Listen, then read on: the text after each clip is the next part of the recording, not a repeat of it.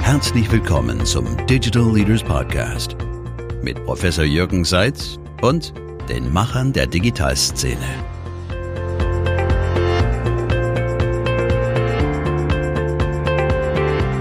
Ich habe heute hier Dominik Domik von Payback. Ich würde gerne herzlich willkommen sagen, aber wir sind bei euch im, im Hause. Herzlich willkommen. Insofern danke, ja, herzlich willkommen äh, hier bei euch im Hause. Wir sitzen hier in vor so einer Star Wars-Kulisse, bevor die Leute glauben, dass wir irgendwie als Masters of the Universe uns ausgeben wollen. Warum ist das so?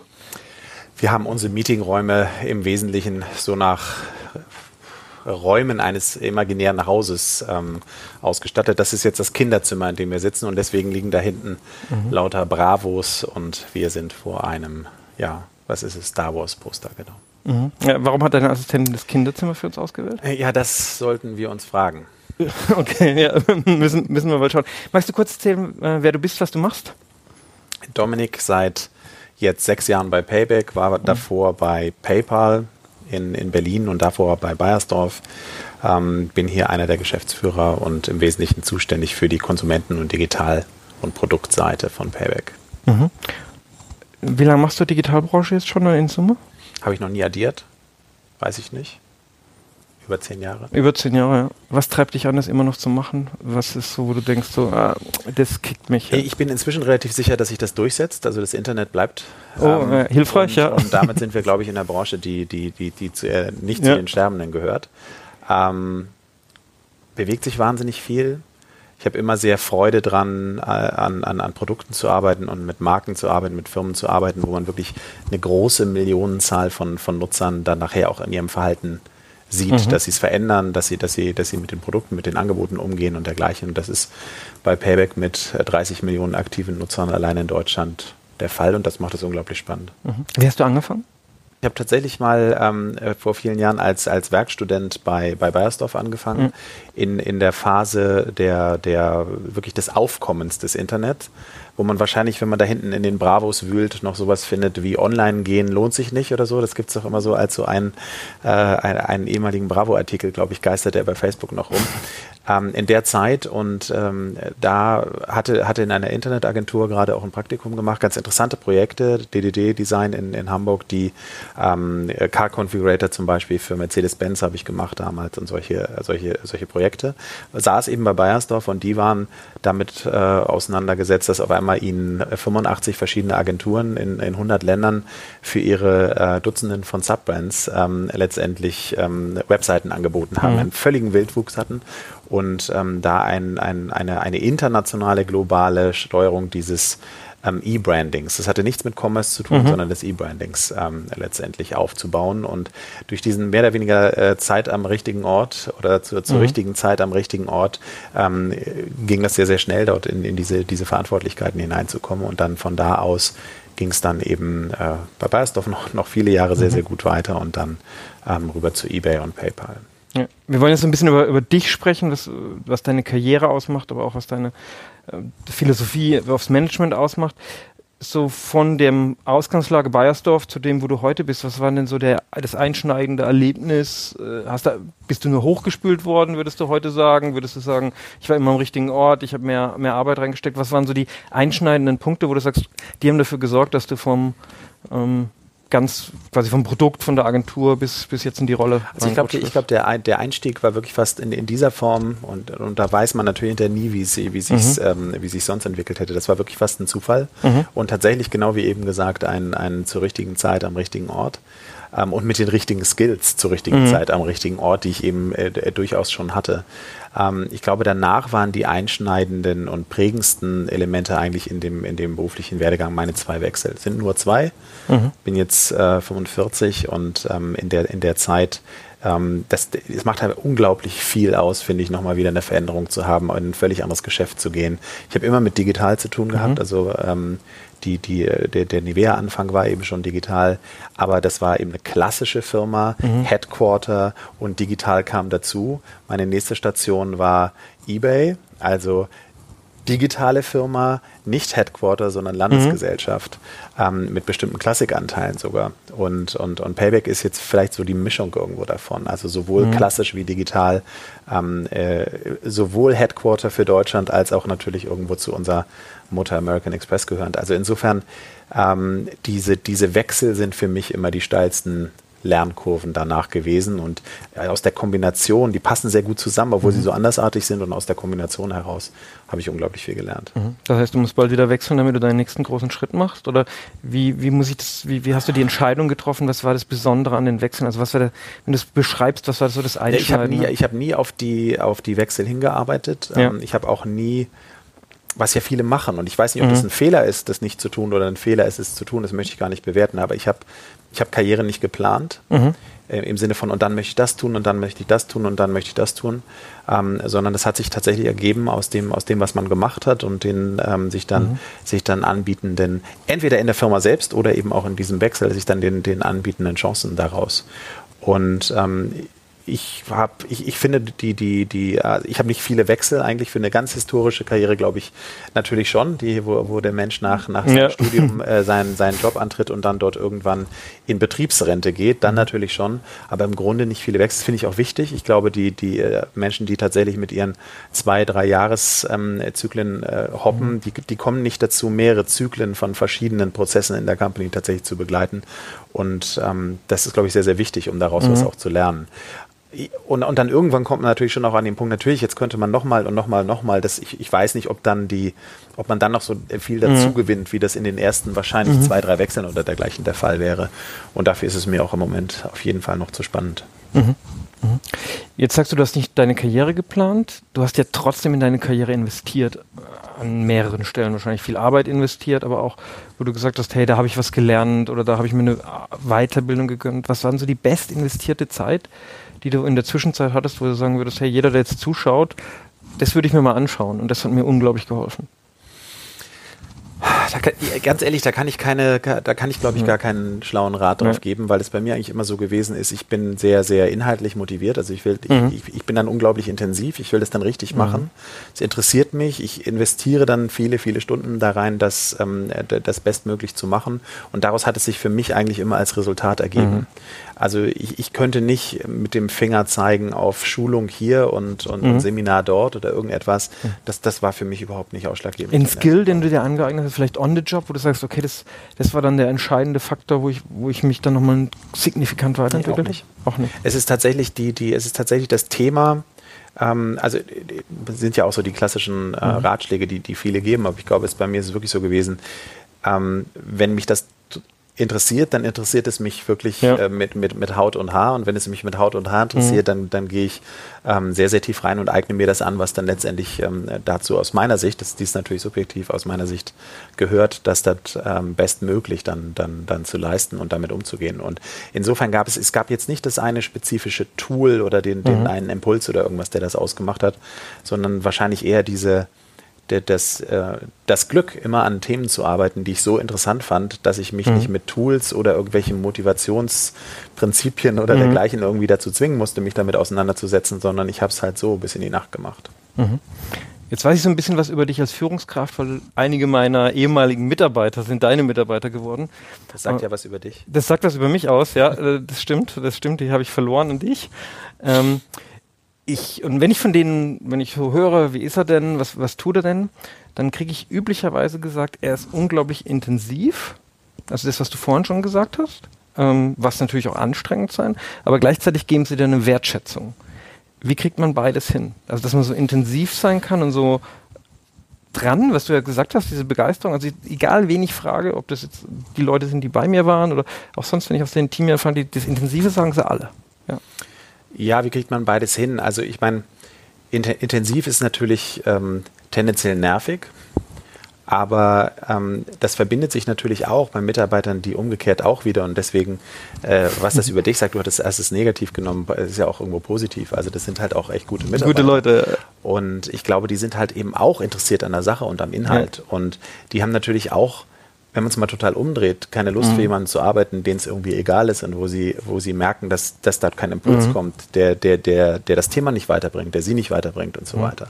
Und ich glaube, da ist man ist man bereit, ähm, wahrscheinlich als Mitarbeiter, und so ist es mir auch immer gegangen mit, mit, äh, mit Chefs und Kollegen, ähm, die, die, das, das Anstrengendere hat ja auch was Positives, weil mhm. doch irgendwo jeder weiß, ähm, ohne Anstrengung, also ohne Fleiß kein Preis.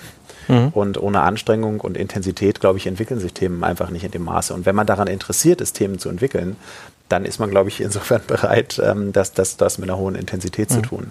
Wenn man natürlich nach einem Job sucht, wo man sagt, ich möchte das so ruhig wie möglich haben und meine Kugel hin und her ähm, rollen, dann ist das wahrscheinlich nicht das, was man schätzt. Mhm.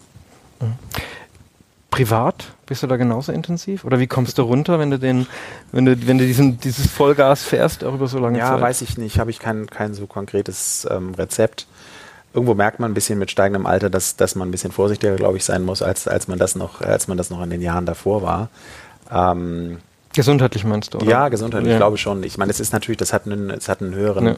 Stress, äh, Stressfaktor, den, den, den, das mit sich bringt, wenn man, wenn man so äh, gerne so arbeitet. Auf der anderen Seite, bei mir war es auch immer eine Mischung und das ist jetzt gerade auch in meinem, in meinem täglichen Arbeiten so. Ich finde, im wahrsten Sinne des Wortes Intensität und, und, und Dauer hat nicht unbedingt äh, was miteinander zu tun, beziehungsweise wenn man wirklich intensiv an, an Themen arbeitet, dann kann man das auch gar nicht besonders mhm. lange tun.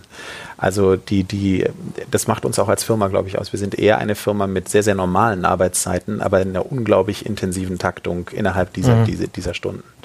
Und ähm, das ist, glaube ich, zum einen ganz, äh, ganz gesund daran, denn, denn wer das tun würde, und da kenne ich auch ein paar Freunde und, und im Bekanntenkreis, und dann sagt, es geht jeden Abend bis 22 Uhr, mhm. das, glaube ich, macht man nicht lange. Und da mhm. müsste man sich wirklich was überlegen. Ähm, und deswegen hat man diese intensive Phase des tatsächlichen täglichen Arbeitens und darüber hinaus mischt sich dann eben bei mir schon, das muss ich schon zugeben, eben auch im Privaten, das Interesse mit diesen Themen, die, das, das geht mhm. dann weiter. Das, das endet nicht mit, mit, mit Dienstschluss sozusagen, mhm. sondern das geht dann weiter und da setzt man sich weiter damit auseinander und das tut man zu Hause und das tut man am Wochenende und unterwegs und dergleichen. Aber das fühlt sich für mich nicht irgendwie stressig oder, oder, oder belastend an. Ähm, man könnte auch Briefmarken sammeln in der Zeit. Das verknüpft sich dann nur eben nicht mit dem, was man täglich tut. Und wenn man das, was man täglich tut, mag, dann dehnt sich das natürlich auch ein bisschen ins, ins Private irgendwie aus. Mhm. Du bist, wenn du über dich selber redest, sagst du jetzt erstmal alles relativ normal, klar gelaufen, aber ihr habt ja ein paar richtig spannende Erfolgsgeschichten hingelegt. Zum Beispiel, was ich super spannend fand, ist, Payback ist ja übernommen worden von einem extrem starken Gründer. Ähm, richtige Gründerfigur, ähm, ist dann gekauft worden und wenn ich heute auch wieder von deinen Mitarbeitern, wenn ich hörte, wie ist es denn seither? Da war doch sicher eine schwierige Zeit und sagen sie, es ist danach ähm, eher an verschiedenen Stellen besser geworden. Und ihr habt ja auch eine Erfolgsgeschichte danach hingelegt. Und das hört man relativ selten. Was habt ihr da richtig gemacht? Was glaubst du, was, was ist euer Anteil dran? Was war schon angelegt in der Firma? Vielleicht ist es auch nur ein Gefühl, weil also zwei Dinge, der Gründer geht plus eine, eine Übernahme, das sorgt ja normalerweise immer dafür, dass äh, ja. schweres Erbe für euch. Ja. ja ist auch eine, eine, schwierige Phase oder eine schwierige Frage, nicht Phase. Ähm, ich, ich, glaube zum einen, ich weiß nicht, was besser geworden ist oder ob es äh, oder dergleichen, aber zumindest ist es, ähm, wenn man sich die Metriken anguckt, sehr, sehr gut gelaufen. Ja.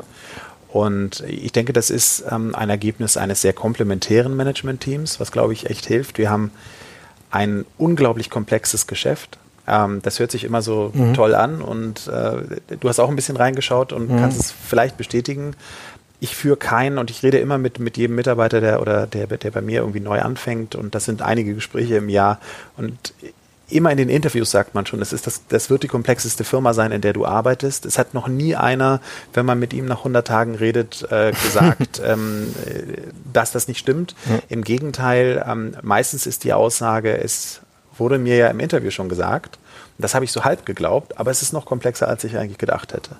Ähm, was auch immer das heißt. Mhm. Und die, diese Komplexität, ich glaube, die ist eine, die man eben in einem komplementären Management-Team, mhm. wo sehr, sehr unterschiedliche Skills zusammenkommen auf einem, auf einem hohen Niveau, die man da sehr, sehr gut meistern kann. Und das, das hat uns, glaube ich, geholfen. Und das Zweite ist, dass wir, ähm, was du auch ansprachst, ähm, Stichwort Kauf durch, durch Amex, das, hat, das, das, das war kein M&A-Kauf im, im Sinne einer gewünschten Integration mhm. eines, eines, eines, äh, eines, eines völlig gleichartigen Themas, sondern das war tatsächlich eine Ergänzung. Und insofern konnten wir sehr ähm, flexibel und unternehmerisch äh, weiter handeln. Und ich glaube, dass insofern sind da eigentlich nur Vorteile daraus entstanden und keine Nachteile. Mhm. Die Komplexität, würdest du sagen, das ist über die Jahre gewachsen, ist zu einem gewissen Grad ein Altlast oder ist es wie Elon Musk sagt ja immer, dass die Komplexität in seinem Geschäft der Riesenvorteil wäre. Also dass quasi, ja. dass es das Geschäft wahnsinnig ja. schützt. Und ihr hattet ja auch ein paar Angriffe, Deutschlandcard. Ja. Wie siehst du es? Also ist es Legacy? Ist es ähm, Ich kann das Zitat gar nicht und das werde ich ab jetzt benutzen. ähm, ich, ich, glaube, das schützt. Äh, ich habe es immer ein bisschen anders verglichen und das ist eine, eine, eine, es ist eine sehr komplexe Metapher irgendwie, aber für mich ist es ein bisschen so dieses, dieses Multipartner-Loyalty-Geschäft, wie wir es machen. Das ist zum einen über die Jahre deutlich komplexer geworden, weil es sich zu einer Marketingplattform entwickelt hat und die sehr, sehr vielkanalig geworden ist. Die ganzen Mischungen, mhm. klassisches mhm. Geschäft, digitales Geschäft, klassische Marketingkanäle, digitale Marketingkanäle, Zusatzgeschäfte, immer mehr Partner. Da wächst natürlich der, der Organismus ohnehin in eine größere Komplexität. Und ja, es ist ein Schutz äh, auch vor Wettbewerb, weil ich glaube, diese Komplexität zu meistern, ein, ein ganz spezifisches Setup und, und, und Erfahrung und Skills, also viele Kombinationen äh, von, von, von, von, von äh, wertschöpfenden Faktoren sozusagen in der, in der Firma irgendwie erfordert. Und ich habe es immer verglichen mit, das ist so ein bisschen so, die, die am Anfang liegen die Gold Nuggets irgendwie noch so rum, dass man beim, äh, beim Gold Rush ähm, eigentlich nur in den Bach gucken muss. Und ähm, inzwischen, äh, viele, viele Jahrzehnte später, wenn ja immer noch auf den gleichen Feldern wird mhm. Gold abgebaut, nur die Maschinerie, die nötig ist, um da Wert zu extrahieren, die durch den gleichen Schutt durchgehen, der schon hundertmal mhm. erst mit dem groben, erst mit der Hand, dann mit dem groben Sieb, dann mit immer ja. mehr Technologie letztendlich irgendwie ähm, extrahiert worden ist. Die, die wird immer komplexer und immer aufwendiger. Und das zu beherrschen, ich glaube, das, das macht uns aus und darum sind wir auch weltweit da relativ alleingestellt mit, mit, mhm. mit ähm, diesem diesem, diesem organisatorischen Skillset sozusagen, das wir haben. Jetzt werden ja Or Organisationen, wie ihr sie seid, zurzeit regelmäßig gefordert und nicht immer dann, wenn man über Amazon, über die äh, dominanten amerikanischen Wettbewerber hört, dann heißt es immer, es müssen sich Leute zusammentun, um gemeinsam mehr zu erreichen, wie jeder Einzelne erreichen könnte. Ähm, und gibt ja auch Beispiele, die Login-Allianzen, die gerade entstehen rund um das Thema Daten, Datenschutz was würdest du denn denen, wenn du Manager jetzt von so einer Login-Allianz, was würdest du denn mitnehmen, was du jetzt hier gelernt hast, du sagen würdest, das hilft, dass solche Allianzen funktionieren? Weil ich habe mit ja, Florian gerade gesprochen, der, nur um das noch abzuschließen, hat gemeint, ja, das wäre der richtige Weg, aber es ist viel zu komplex. Aber ihr habt es ja an irgendeiner Stelle geschafft und ich glaube, jeder Partner würde bestätigen, dass es dann halt auch diesen enormen Wert hatte. ja. ja. Ja gut, also die meisten funktionieren nicht. Also eins ja. meiner, meiner Lieblings, ähm, äh, Lieblingsvergleiche an der Stelle ja. sind immer die schottischen Könige äh, aus Braveheart oder der schottischen His äh, Historie. Im Endeffekt, diese Zusammenschlüsse funktionieren ja sehr, sehr selten. Ähm, und sie funktionieren aus verschiedenen Gründen nicht. Die Prioritäten sind nicht gleichzeitig identisch, mhm. sondern irgendwie zeitversetzt, dann klappt es schon nicht. Ähm, der eine meint, er hat den anderen nicht nötig, weil er dann eben doch mhm. nochmal wieder der größere schottische König ist im Verhältnis zu anderen da drin. Ähm, die, die, die, man, man, man sieht die gemeinsame Bedrohung zum mhm. Beispiel, wenn es Bedrohungsszenarien sind, noch nicht in der gleichen Art und denkt, die Engländer werden schon wieder gehen. Ähm, also es gibt sehr, sehr, sehr viele Gründe dafür, warum das nicht funktioniert. Mhm. Und, und meistens funktioniert es eigentlich nicht. Also wir haben ja schon viele so angekündigte Allianzen der unterschiedlichen Art gesehen. Ja. Ob das im Payment-Bereich ist oder, oder ja. im, im, im Loyalty-Bereich auch weltweit und so weiter. Meistens funktioniert es nicht. Das war nicht deine Frage, sondern die Frage war, wie kann es funktionieren? Ich glaube, ja. es, ist eine, es ist wirklich eine Vielzahl von Elementen. Also es sind nicht ein oder zwei Dinge, sondern es ist eine Vielzahl von Elementen. Und eins, was, glaube ich, sehr, sehr wichtig ist, ist, dass ähm, wir sind ja eigentlich ein Dritter. Also wir sind ja nicht eine Allianz aus Gleichen, weil wir mhm. sind ja kein Händler. Das ist ein großer Unterschied. Normalerweise, wenn man Allianzen sieht, dann ist es ja eigentlich so, dass sich Firmen der unterschiedlichen so Art zusammentun. Firma ja, A, Firma B, ja. Firma C und die setzen sich dann zusammen. Da ist eigentlich kein in Anführungsstrichen neutraler Dritter, mhm. ähm, der, der eben wirklich auch unternehmerisch tätig ist dabei. Mhm. Und ich glaube, das ist ein großer Vorteil, der, der, weil, weil, weil daraus heraus entsteht diese, die Egozentrik des, des, des Einzelnen ist, ist natürlich bei diesem Dritten nicht gegeben, sondern im Gegenteil, der muss ja versuchen, diese, diese, ähm, die, diese Allianz zu schmieden, weil, mhm. das, weil das sein eigen, seine das ist ein originäres Geschäftsmodell ist. Seine Existenz, ja. ja. Anders als bei, bei, bei den, den, den, den Einzelnen, die sich immer wieder zurückziehen können mhm. und sagen, Mensch, da machen wir unseren Kram alleine. In dem Moment, wo die Allianz nicht mehr funktioniert, ist für jemanden wie uns ja sofort mhm. das gesamte Geschäftsmodell weg. Ja, und das mhm. ist, glaube ich, ein Riesenunterschied. Und das, und das Zweite ist, dass wir glaube ich, durch eine sehr, sehr enge Zusammenarbeit mit, mit, mit unseren Partnern mhm. ähm, eben nicht, nicht etwas hinwerfen und sagen, das ist das, was, äh, was, was unser Angebot ist, sondern das ist ein, wirklich ein Verbund, in dem sehr, sehr eng und intensiv ähm, mit, mit, mit unseren sehr wertvollen Partnern zusammen agiert wird. Und daraus entsteht für den Partner auch das Gefühl, dass das auch seine Allianz ist, an der er da arbeitet, weil es eben auch stimmt. Mhm. Und eben nicht etwas, was jemand, ein Dritter irgendwo mhm. schafft, und er das dann ist jetzt genau das Gegenteil von dem ersten ja. Faktor, was, was er dann irgendwie abnimmt als Dienstleister oder gleich, sondern er, er nimmt es schon als ein, ein, ein Teil seiner eigenen ähm, unternehmerischen Tätigkeit irgendwo wahr und dadurch ähm, hat es auch wiederum die, genügend Impact. Ja, also das heißt, es sind wahrscheinlich die, vielleicht im Groben diese zwei Faktoren. Zum einen, wenn ich keinen neutralen Dritten habe, dann, dann, dann klappt die Allianz nicht, weil keiner originär nur an der Allianz interessiert ist. Und, und das Zweite ist, wenn ich nur einen neutralen Dritten habe, aber der zu neutral ist und gar nicht mhm. eng verknüpft mit, mit den einzelnen Partnern irgendwie arbeitet, dann wird das für so eine gewisse Zeit als Dienstleistung irgendwie genutzt und dann verschieben sich Prioritäten und, und, und man, man hat es gar nicht in seinem mhm. eigenen Geschäftsinhalt ähm, ähm, und, und Gebaren integriert und dann funktioniert es nicht gut genug und dann schlafen die auch wieder so ein. Mhm. Und wahrscheinlich ist es auch zu unterschiedlichen Phasen unter, also quasi am Anfang Ganz braucht genau. man den Unternehmer, der dann wirklich und jetzt es durchpeitscht, wo alle eher so ein bisschen zurückhaltend sind und mal schauen, was passiert und dann jetzt später ist er dann quasi schon wieder näher an dem Industriekomitee, weil halt alle jetzt äh, mitbestimmen können und als ihr, als genau. ihr es auch Ganz mit, mit verstehen. ja, Partner, ja. absolut, ja. ja. Ja, Okay. Wenn du in die Zukunft schaust, ähm, wenn wir überlegen, was, was sind deine Prognosen für die nächsten Jahre, insbesondere im, im E-Commerce, aber auch für die Retailer, wo du gerade unterwegs bist? Jetzt jenseits der reinen Headlines, was glaubst du, ist der Haupttreiber, der die nächsten drei Jahre euer Geschäft beeinflussen wird von außen?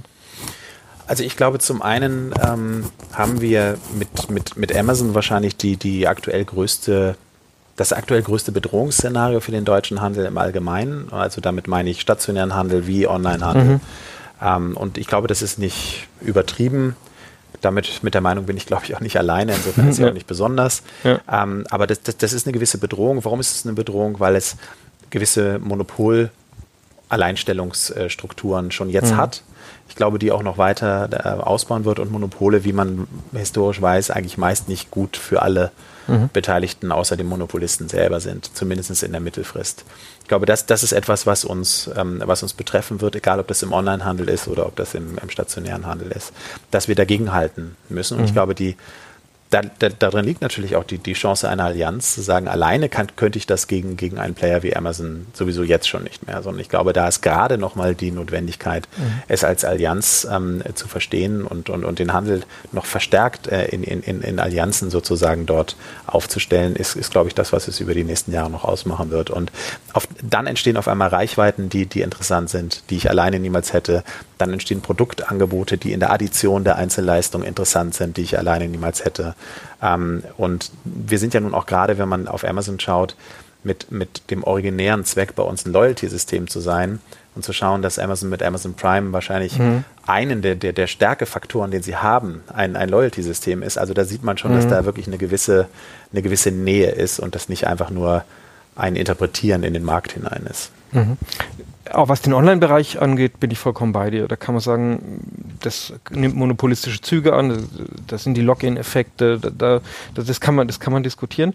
Wenn du in den Handel schaust, ist ja nicht so. Handel ist es ja immer noch, auf den Gesamthandel ist es ja. immer noch ein kleiner Teil. Und wenn ich dann noch deine, dein, wo du herkommst, deine Offline-Händler nehme, ähm, den Retail nehme, dann ist es ja nicht so.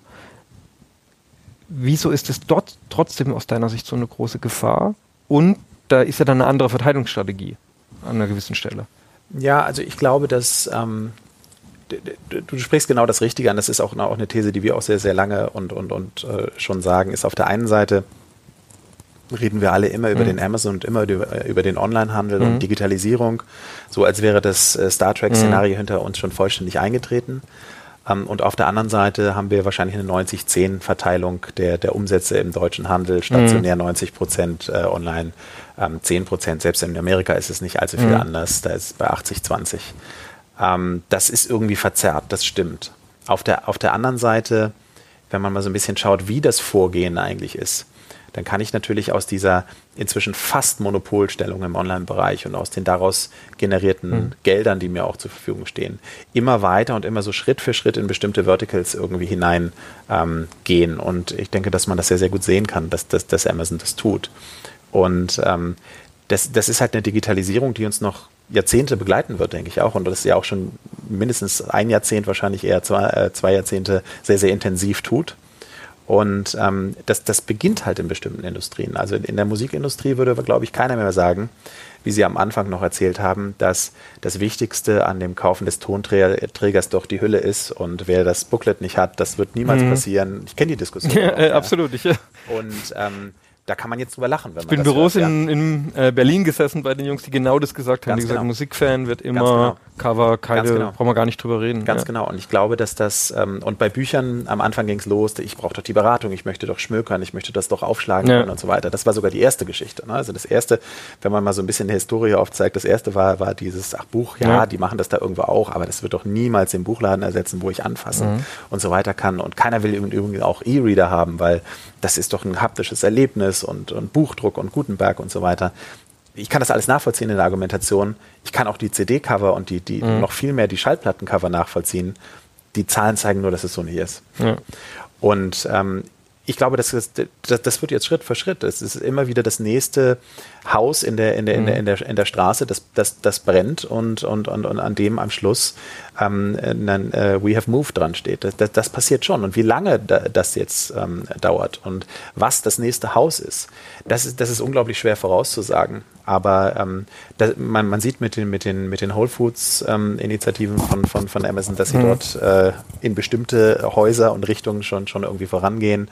Ähm, sie haben sich gerade eine Apothekenlizenz ähm, besorgt mhm. für, für, für, Deutschland. Warum tun sie das? Ja, also ich glaube, dass wir einfach Schritt für Schritt we sehen werden, wie sie sich Vertical für Vertical letztendlich aufrollt.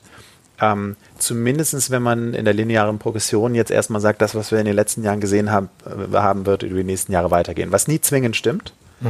Es mhm. kann auch zwischendurch, äh, Amazon kann zwischendurch Rücksätze erleben, es kann sich alles verändern, der, es gibt eine Renaissance des, des Stationären, kann auch alles passieren. Aber ich glaube, die, das realistischere Szenario ist, dass wir Vertical für Vertical sehen werden, wie sich die Handelslandschaft verstärkt ähm, digitalisiert. Und ähm, insofern glaube ich, dass das nicht nur für den Onlinehandel gilt, was, äh, was ich gesagt habe, sondern dass tatsächlich den Handel insgesamt betrifft. Jetzt gibt es ja so ein bisschen zwei Philosophien. Ähm, die eine ist, was einige versuchen gerade, auch in, aus Deutschland raus zu sagen, ich muss jetzt den Online-Bereich zumachen. Das heißt, ich muss meine Kunden jetzt noch in Online, in meine Online-Kunden äh, konvertieren. Was natürlich eine sehr herausfordernde Geschichte ist, weil viele gleichzeitig schon Amazon-Kunden sind. Und dann gibt es die anderen, die sagen, ich muss halt meine Fläche komplett umbauen. Also Thema Experience, ähm, gerade jetzt um die Diskussion Toys R Us, die jetzt ja übrigens auch von, ja. von Amazon vielleicht die Flächen äh, übernommen bekommen, hieß es, hätten die doch eher eine Experience World draus gemacht. Und ich selber habe es auch erlebt, du bist ins Toys R Us reingegangen, es war eine schlechtere Experience, ja. wie wenn du online ja. schnell die Preise vergleichst. Ähm, wo stehst du auf, da? Auf welcher Seite ist es? Nee, ich glaube, ich glaube, unterm Strich ist es wahrscheinlich irgendwo beides. Ähm, ich glaube aber, dass wenn man gerade wenn man in München sitzt, als, als Hamburger darf ich den Witz machen, wer als damaliger bayerischer Ministerpräsident, der nicht richtig reden kann, meint, dass sich mit äh, dem Schröder in ein TV-Interview ähm, zu setzen, äh, eine gute Idee ist, mhm. ähm, dann, dann das ist, glaube ich, etwas dumm. Ja. Und insofern sich mit Amazon im E-Commerce im Sinne des mobilen oder Website-basierten Versandhandels anzulegen, das ist so ein bisschen so, mhm. ähm, wie sich mit einem völlig überlegenen Gegner mit den gleichen Waffen zu messen. Mhm. Ich glaube, das, das gehört auch irgendwo mit dazu, aber eigentlich muss man eher, denke ich, Stärken ausspielen, die, die, die, die eben die eigenen Waffen mhm. Ausmachen. Also natürlich ist ein Vorteil, eine Datenfläche zu haben, im Grunde gegenüber dem Endkunden. Natürlich ist ein Vorteil, persönlich beraten zu können. Natürlich kann ich auch Digitalisierung auf der, auf der stationären Fläche über Mobile Devices, über verschiedene Angebote mhm. und Services ähm, vorantreiben. Und ich muss eben sehen, dass ich meine Vorteile ausspiele und meine Nachteile gleichzeitig ähm, möglichst äh, verringere. Höhere Kosten, mhm. Logistik, ähm, äh, Personal und so weiter. Aber ich glaube, die, die, also die einfache Antwort ist, ein sich messen genau mit den Waffen des Amazons, indem ich sage, ich mache jetzt meine Ladengeschäfte zu und, ähm, und, und mache meinen Online-Shop auf, das ist äh, unter Garantie zum Scheitern verurteilt. Es sei denn, dass man sehr, sehr spezifische Verticals dabei anspricht, die so spezifisch sind und so viel Qualität in der Arbeit und, und, und Besonderheit in der Kuratierung und so weiter ähm, irgendwie bedingen, mhm. dass man da drin dann einen Wettbewerbsvorteil gegenüber diesem Generalisten Amazon irgendwie ausspielen kann, weil man so viel keine Ahnung, einen, einen Hi-Fi, äh, High-End ähm, äh, Online-Store. Ich glaube, sowas geht noch, weil der Amazon wird das in der Qualität nie vertreiben. Mhm. Der, der, der, der setzt sich damit nicht genug auseinander. Die, die, die, die, die also da, da, das glaube ich.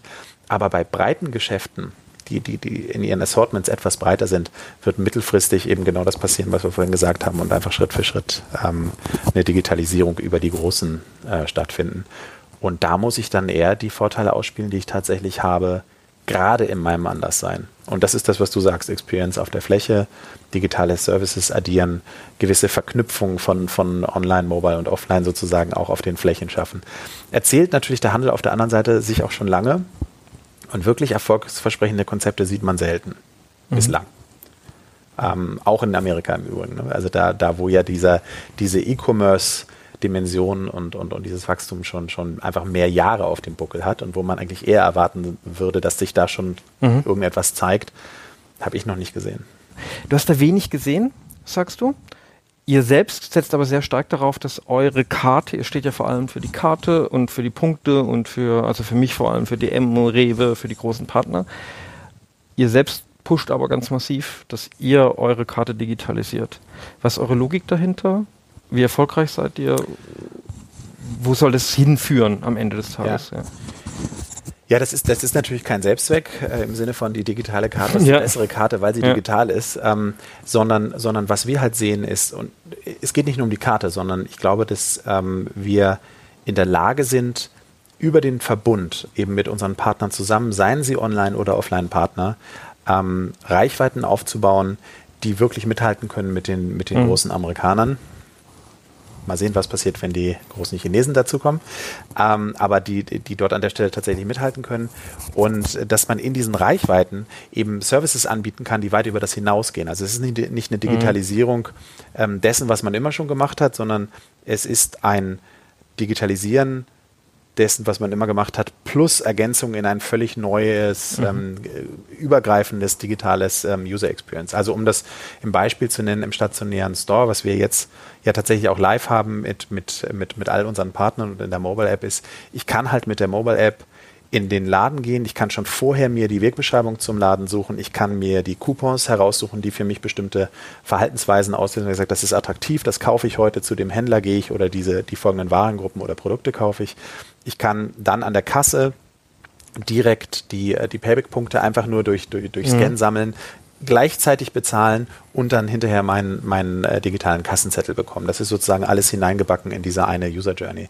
Das ist ja mehr als die Digitalisierung mhm. der Karte. Die hätte da drin eine einzige Sache gemacht, nämlich die, die, die, die Punkte gesammelt.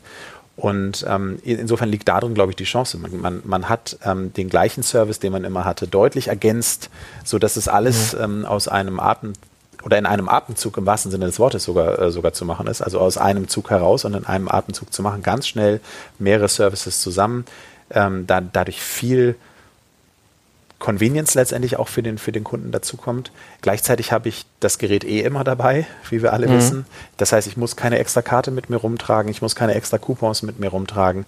Ähm, also ich, es, es wird deutlich einfacher, deutlich kompakter und ich glaube, darin liegt der, liegt, liegt der Schlüssel.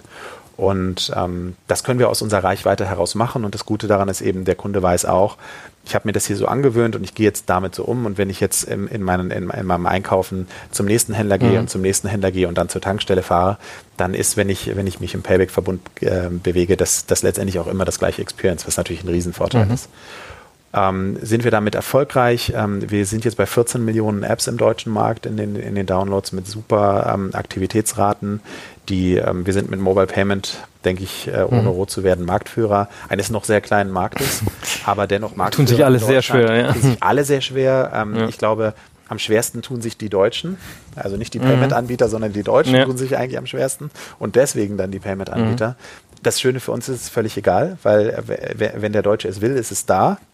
Ähm, wir, wir sind nicht mhm. darauf angewiesen, das, das sozusagen an der Stelle zu tun. Wir haben es gemeinsam mit unseren Partnern gelauncht und ähm, das, das Angebot ist da. Die Kunden, die es nutzen, nutzen es mit ähm, einer riesen Stickiness und, und, und Zufriedenheit auch in der Wiederholung. Mhm. Und ich denke, das, das, das ist einfach eine Frage der Zeit, äh, wie, wie diese Digitalisierung sozusagen in die, in die POS und in das mhm. äh, stationäre Einkaufserlebnis hineinwächst in noch höheren Quoten.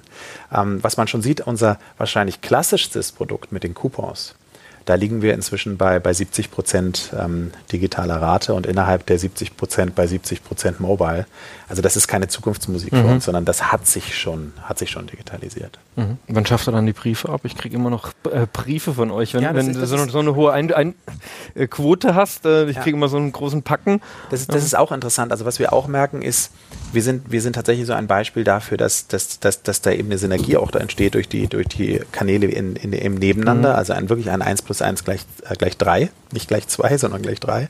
Und ähm, da sieht man eben auch, dass, dass, dass, dass der Printanstoß, der eben doch nochmal eine andere Qualität hat. Den kann ich in dieser hohen Frequenz nicht machen, aber er hat, mhm. wenn er äh, in, in dieser selteneren Frequenz auch ein höheres Engagement, einen höheren Reminder-Effekt, äh, eine höhere, in, in der Haptik, er funktioniert einfach anders. Mhm. Da stimmt ja das Gleiche wie mit dem, mit dem Cover vorhin, ne? also mhm. in, in unserer Schallplattengeschichte. Im Endeffekt, und wenn man das beides zusammen hat, dann ist das Ergebnis eins, dass, dass, dass den Kunden ähm, in einer, in einer Marketingplattform sozusagen anspricht, die, die bestmöglich funktioniert, weil sie im wahrsten Sinne des Wortes multikanalig ist. Und da drin gibt es natürlich einzelne Nutzergruppen, die, die, die, die werden wahrscheinlich auch die nächsten 30 Jahre nur Print nutzen und einzelne Nutzergruppen, die werden nur digital nutzen. Aber in Summe sehen wir im Moment in der intelligenten Aussteuerung der unterschiedlichen Kanäle, dass da drin ein Vorteil liegt. Mhm. Wenn ich mir gerade anschaue, was in ähm, in USA passiert, habe ich eine These, da würde mich deine Meinung dazu interessieren. Da sieht man jetzt ja diese Augmented Reality-Themen aufkommen und zwar denke ich jetzt weniger an die Brillen, sondern wirklich was in den Mobiltelefonen ist. Also dass du ähm, L'Oreal, dass die zunehmend zu ihren Produkten eine App anbieten, wo du sehen kannst, wie die ja. Schminke ist und aber nur wenn du das Produkt kaufst. Ja. Snap macht da einiges, die, die mehr so emotionale virtuelle Incentives geben, was ich super äh, spannend finde. Und wenn ich dann wiederum in meinen Bereich schaue, was ich selber so nutze, ähm, Sportschuhe mit der App, äh, einfach ein bisschen Gamification darum zu machen, dann habe ich das Gefühl, diese Incentives werden in Zukunft nicht mehr nur Punkte und Schnäppchen sein, wo ihr so sehr stark herkommt, sondern man wird andere virtuelle Dinge dazu bauen müssen. Glaubst du daran? Sagst du es noch zu weit weg? Sagst du es euer Business ist nicht euer Business?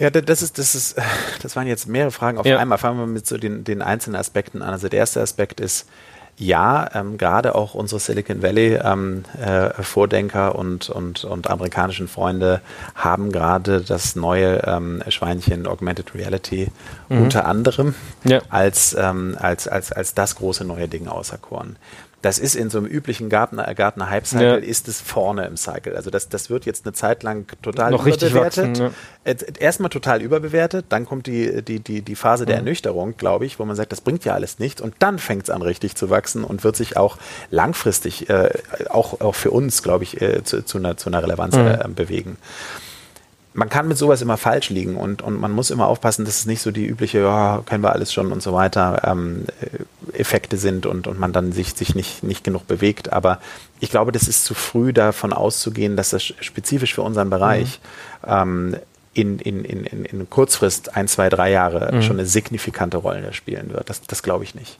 Ähm, interessant ist ja zum Beispiel auch, wir haben vorhin drüber geredet, Bayersdorf, also für über zehn Jahren, ich habe das Patent noch zu Hause, ähm, habe ich bei Bayersdorf ein Make-up-Studio gelauncht, wo man online die Effekte von Make-up auf dem Gesicht sehen mhm. konnte. Und wir hatten bestimmte Technologien dazu, die uns äh, damals marktführend ähm, gegenüber zum Beispiel L'Oreal dargestellt haben, mhm. weil das alles browserbasiert ging und, und, und dergleichen. Das ist jetzt wahrscheinlich schon fast 15 Jahre her. Ähm, also das, die Idee ist nicht neu. Mhm. Das ging damals auch mit, mit der Internettechnologie. Wenn ich mir die Sales Pitches heute angucke, dann sind es exakt die gleichen, die wir damals genutzt mhm. haben und die andere Firmen damals, das im Internet und ich kann das und digital und viel besser als stationär in, in, in Printunterlagen. Mhm. Und natürlich ist die Technologie nochmal signifikant weitergekommen, aber und die so, Reichweite natürlich. Und die Reichweite, die Reichweite aber, aber so von Leuten, die sowas machen. Ganz genau. du überlegst, wie, wie genau. tagtäglich ein, so eine Maske aufsetzen Ganz inzwischen genau. für einen Snapchat oder Instagram-Nutzer ist. Es, ja. es ist nur eben, es ist nicht neu, ja. eigentlich. Ja. ja. Ähm, es ist, trifft nur auf mehr Reichweite, auf mehr Marktreife, auf bessere Technologie Und ich glaube, dass sich das auch mittelfristig, mittelfristig durchsetzen wird. Bei, bei Adidas, also wenn ich, wenn ich mir die Running-Apps anschaue, Ja. da ist es ja faktisch schon Ja. so. Und da gibt es ja wirklich auch innovative Sachen. Ja. Haben Jetzt neulich diese, was noch eine Einzelkampagne ist, aber Rennen und keine roten Ampeln mehr haben in der Stadt. Äh, Geniale Idee, das Nervigste, was man tut, wo man dann sagt, okay, wenn meine App, die hilft dir, dass, dass du eine Strecke wählst mit weniger roten Ampeln, also wo wirklich echter Mehrwert drin ist. Glaubst du, es ist kein Massengeschäft? Ist es nicht eure Zielgruppe? Warum sagst du das so? Mh, Erstmal beobachten. Was ist so ein Naja, bisschen die Aussage? Ja, ja, genau. Also ich, ich glaube, die, die, ähm, auch bei Adidas ist es nicht da. Also die Mhm. letzten Adidas-Stores, in denen ich war, da standen, da stand kein Kunde mit dem Smartphone an, an, dem, an dem Virtual Ja. Device. Vom Volumen her. Da- Das, ich Ja. rede immer nur aus der, Volumen, Aus der Volumensicht, ja. Und ich meine, wie gesagt, 30 Millionen aktive Deutsche, damit haben wir keine Zielgruppe. Sondern Mhm. damit ist das natürlich allein aus, aus, aufgrund der großen Zahl irgendwo Deutschland im Schnitt. Das kann gar nicht abweichen von Demografien signifikant. Weil Ja gut, Teens wäre das aber groß. nicht. Richtig, aber selbst von Ja. denen haben wir noch genug drin. Ja, ja. Und ähm, insofern, ich, ich glaube einfach, dass, ja, da sind Services, wo man schon Mhm. jetzt erkennt, dass sie kein Quatsch sind. Ne, Es gibt ja immer so Quatsch und dann kann das irgendwie tatsächlich zu, zu, zu irgendeinem Wert führen. Aber bis die sich durchsetzen, so dass man einen signifikanten Mhm. Prozentsatz der Kunden mit diesen Services auch tatsächlich interagieren sieht, ähm, das glaube ich dauert einfach noch ein paar Jahre. Mhm. Und da finde ich das Running-Beispiel, du hast ja jetzt auch zwei gemischt. Das ist ja ein Das bisschen stimmt, ja. unfair. Weil Ja. das, das, das Beispiel Running-Apps als Begleiter vom, vom täglichen Laufen, ich glaube, das hat zum Beispiel auch schon einen Masseneffekt ähm, äh, erreicht. Ja. Und wenn ich dann Running-App ergänze mit, mit, mit roten Ampeln und ich, mit, mit was auch immer, mit, mit Gelenkverschleiß und Ja. mit Ernährung und mit, also da gibt es ja die unterschiedlichsten Konzepte, glaube ich total. Aber da sieht man die Volumen ja auch schon. Ja. Wobei das Aber- für mich auch Augmented Reality ist, weil du halt immer sagst, du nimmst die Realität und tust sie mit einem digitalen Service ja. augmentieren. Ja. Ja gut, aber wenn, wenn, wenn das schon Augmented Reality ist, dann ist ja jede Smartphone-basierte Navigation Augmented Reality. ja. Und das würde ich nicht sagen. Also insofern, da, da, da, da, ich verstehe Ja. den Übergang, äh, von dem du sprichst, aber das ist für mich eigentlich noch nicht das im engeren Sinne, Mhm. wovon wir reden, sondern für, für mich ist Augmented Reality in, im engeren Sinne tatsächlich etwas, was irgendwie mit Bildinformationen und dann Ja. Ergänzungen irgendwie arbeitet. Und bis das eben auf der Fläche ankommt, bei, bei, bei Low-Interest-Produkten, nicht bei Automobilen, Mhm. wo ich das auch noch irgendwo glaube, also, sondern bei, und, und, und bei Gamification glaube ich es auch irgendwo. Das kennen Mhm. wir auch aus dem, aus dem letzten Hype, wo jeder Ja. versucht hat, irgendwelche Wollwesen äh, irgendwie im Stadtpark zu fangen. Mhm. Aber bis das ankommt im, in meinem Lebensmitteleinkauf im Supermarkt oder in meinem Drogerieeinkauf und dann nicht bei Einzelnen, sondern wirklich in, in der Masse. Mhm. Also die Wette, dass das noch ein paar Jahre dauert, die halte ich. Okay. Ja. ja gut. Du hast allein mit dem Hype-Cycle hast du natürlich schon an einem gewissen Punkt recht, muss man sagen, jetzt geht's hoch. Ja. Hat noch nie geklappt, dass es dann dauerhaft hochging. Ja. Da bin ich bei dir. Was ist umgekehrt? Ein Glauben, den du über die Zukunft hast, wo du sagst, eine Überzeugung, nicht jeder Markt glaubt. Wo du sagst, das ist etwas, wo ich eine ganz unique, das ist glaube ich so die Peter Thiel-Frage, der immer sagt, was glaubst du, das ein anderer nicht glaubt, Ja, ähm, was dir ja das wichtig ist. Ja. Peter Thiel. Ich, äh, ehrlich gesagt, ich würde mir überhaupt nicht anmaßen, irgendeine Sicht zu haben, die nicht ganz Mhm. viele andere im Markt auch haben. Ich glaube, die, die Qualität entsteht weniger in der völlig andersartigen Mhm. Sicht. Solche, so, solche Leute gibt es auch und solche Manager gibt es auch und solche Klar. Firmenkonzepte gibt es auch, aber die sind sehr, sehr selten.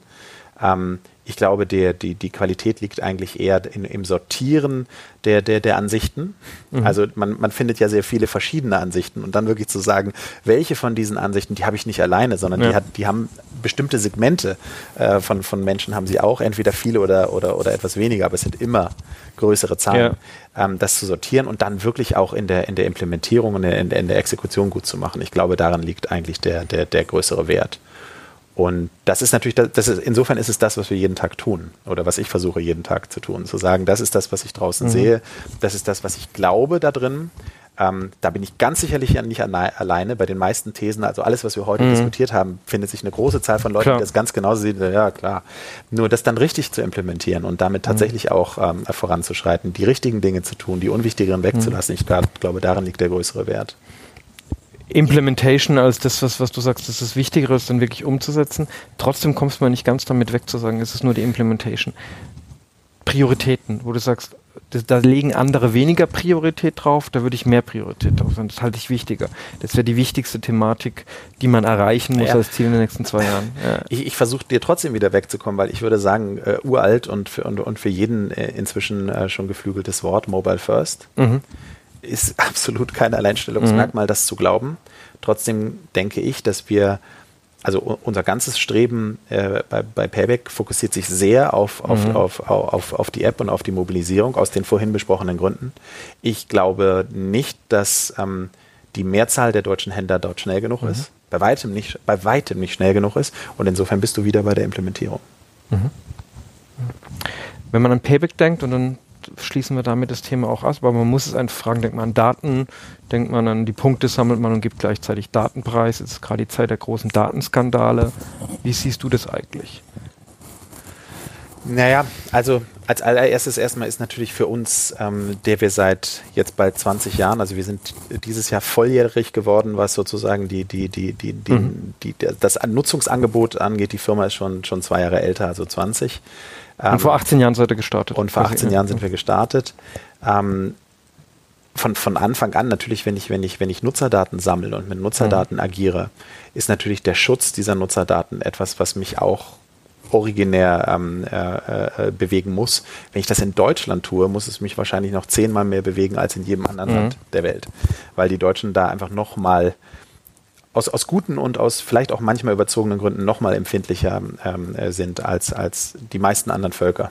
Ja, zumindest was die Statements angeht. Was die ja. Nutzung angeht, ist ja dann lustigerweise gar nicht mehr so viel Differenz an manchen Stellen. Ja. ja, das mag sein. Auf der anderen Seite, wenn, wenn ich so in meine, in meine Historie zurückgucke, ähm, alleine also in eBay zum Beispiel, geringste Fraudquote äh, der eBay-Plattform fast weltweit auf dem deutschen eBay-Marktplatz. Mhm wenn man den Deutschen fragt, ob er Angst vor Fraud auf dem eBay-Marktplatz hat, die höchste Quote ja, weltweit. Okay, ja. Ja. Ähm, und das findet man bei Kreditkarten ähm, äh, im, im, Markt, das findet man bei PayPal in der, in der, in der mhm. Zahlung. Mhm. Das findet man im, in Bezug auf ähm, Sorgen sogar mit Hautpflege, wenn man in, in die Nivea-Historie zurückguckt. Ähm, man muss ja in Deutschland, das ist immer mein Beispiel, man muss in Deutschland ja nur einmal sich Google Street View anschauen und in diesem Nebel des Grauens versuchen, ja. tatsächlich noch ein Street View zu haben und keinen Nebel zu sehen da sind wir Deutschen schon sehr eigen. Und, ja, ähm, Pixelland. Ja, absolut. Die Deutschland absolut. lacht, lacht über uns, äh, die Welt lacht so ein bisschen absolut. über uns. und, und damit sage ich nicht, dass es, dass es alles falsch ja, ja, ist. Es ist einfach nur andere Sichtweise. Es ist eine, es ist eine extreme Sichtweise. Und äh, extrem einfach im Sinne zur Normalität, wenn man den Durchschnitt sozusagen weltweit irgendwie bilden würde. Und äh, nichtsdestotrotz, ich halte es für, für uns auch fast für gut, dass wir insofern aus Deutschland kommen, weil darum haben wir von Anfang an bei uns in unserem ganzen Vorgehen, in unserem äh, in unserem, in unserem Produkt, in unserer, in unserer Kommunikation, in unseren Regeln auch, die wir uns selber auferlegen und auch in, natürlich der Gesetzestreue. Wir gehen nur deutlich weiter noch als die, als, als die Gesetzestreue, was den Datenschutz angeht. Ähm, ist es für uns ein absolut essentieller, essentieller Bestandteil. Sonst wären wir, glaube ich, auch nicht so groß geworden. Mhm. Und Thema Datenschutz, was jetzt gerade passiert, Datenschutznovelle, E-Privacy, aus deiner Sicht sinnvoll? Aus deiner Sicht überzogen. Ich glaub, also ich habe eine Meinung dazu. Ich halte es ja. nicht für besonders zielführend, weil, weil die Mechaniken, glaube ich, das, was derjenige, der das gemacht hat, gewollt hat, nicht ja. eintreten. Ja. Aber natürlich interessiert mich deine Meinung. Ja, also ich meine, bis zum gewissen Grad ist es egal, was wir jetzt davon halten. Ähm, ich glaube, meine Meinung deckt sich mit deiner. es ist nicht besonders, also die, die, da ist ein bisschen, da wird ein bisschen das Kind mit dem Bade ausgeschüttet wahrscheinlich. Mhm. Und ähm, nichtsdestotrotz, es ist, was es ist und äh, damit, damit müssen wir umgehen. Ähm, ich das, das Interessante, was dabei eigentlich passiert, jetzt aus unserer Perspektive, wenn man es total vereinfacht sich anschaut, ist, es ist eigentlich eine Bevorteilung von Modellen mit Account-Based ja. Systemen. Ähm, das sind mehrheitlich die Amerikaner. Amazon mit seinen Accounts, Google mit seinen mhm. Accounts, Apple mit seinen Accounts ähm, und ein eBay natürlich mit seinen Accounts. Ähm, und wir Deutschen haben gar nicht besonders viele Geschäfte. Du kommst aus einem, das auch noch eine ganze Reihe von Accounts mhm. hat, äh, mit, mit, mit web.de und, und, und GMX. Mhm.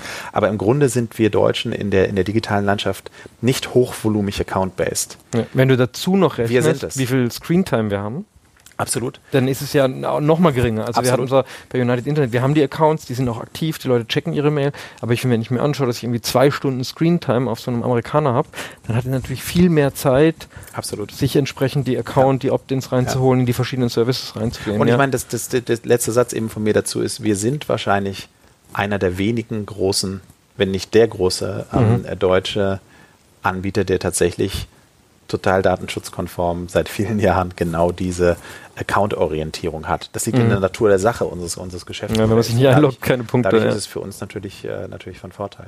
Mhm. Das heißt, ihr werdet an irgendeiner Stelle gewinnen, sagst du, obwohl du eigentlich glaube, es sagst, die eher- grundsätzliche Richtung. Ich glaube, es ist für den Markt vielleicht gar nicht so gut. Für uns ist es wahrscheinlich eher ein Wettbewerbsvorteil. Okay. Gut. Ich danke dir für deine Einschätzung. Mir hat Spaß gemacht. Ich glaube, wir wollten Gerne. irgendwie äh, z- 20 Minuten machen oder so. Jetzt haben wir es wieder. Ja, wir brauchen immer länger. Fast 50 Minuten geschafft, aber ich hoffe, dir hat es auch gefallen. Ja. Gerne. Vielen Dank. Danke. Ciao. Das war der Digital Leaders Podcast. Vielen Dank fürs Zuhören oder Zuschauen. Mehr Interviews mit den Machern der Digitalszene findet ihr in der Digital Leaders Community auf Facebook, auf unserem YouTube-Channel und unserer Website digitalcraft.de.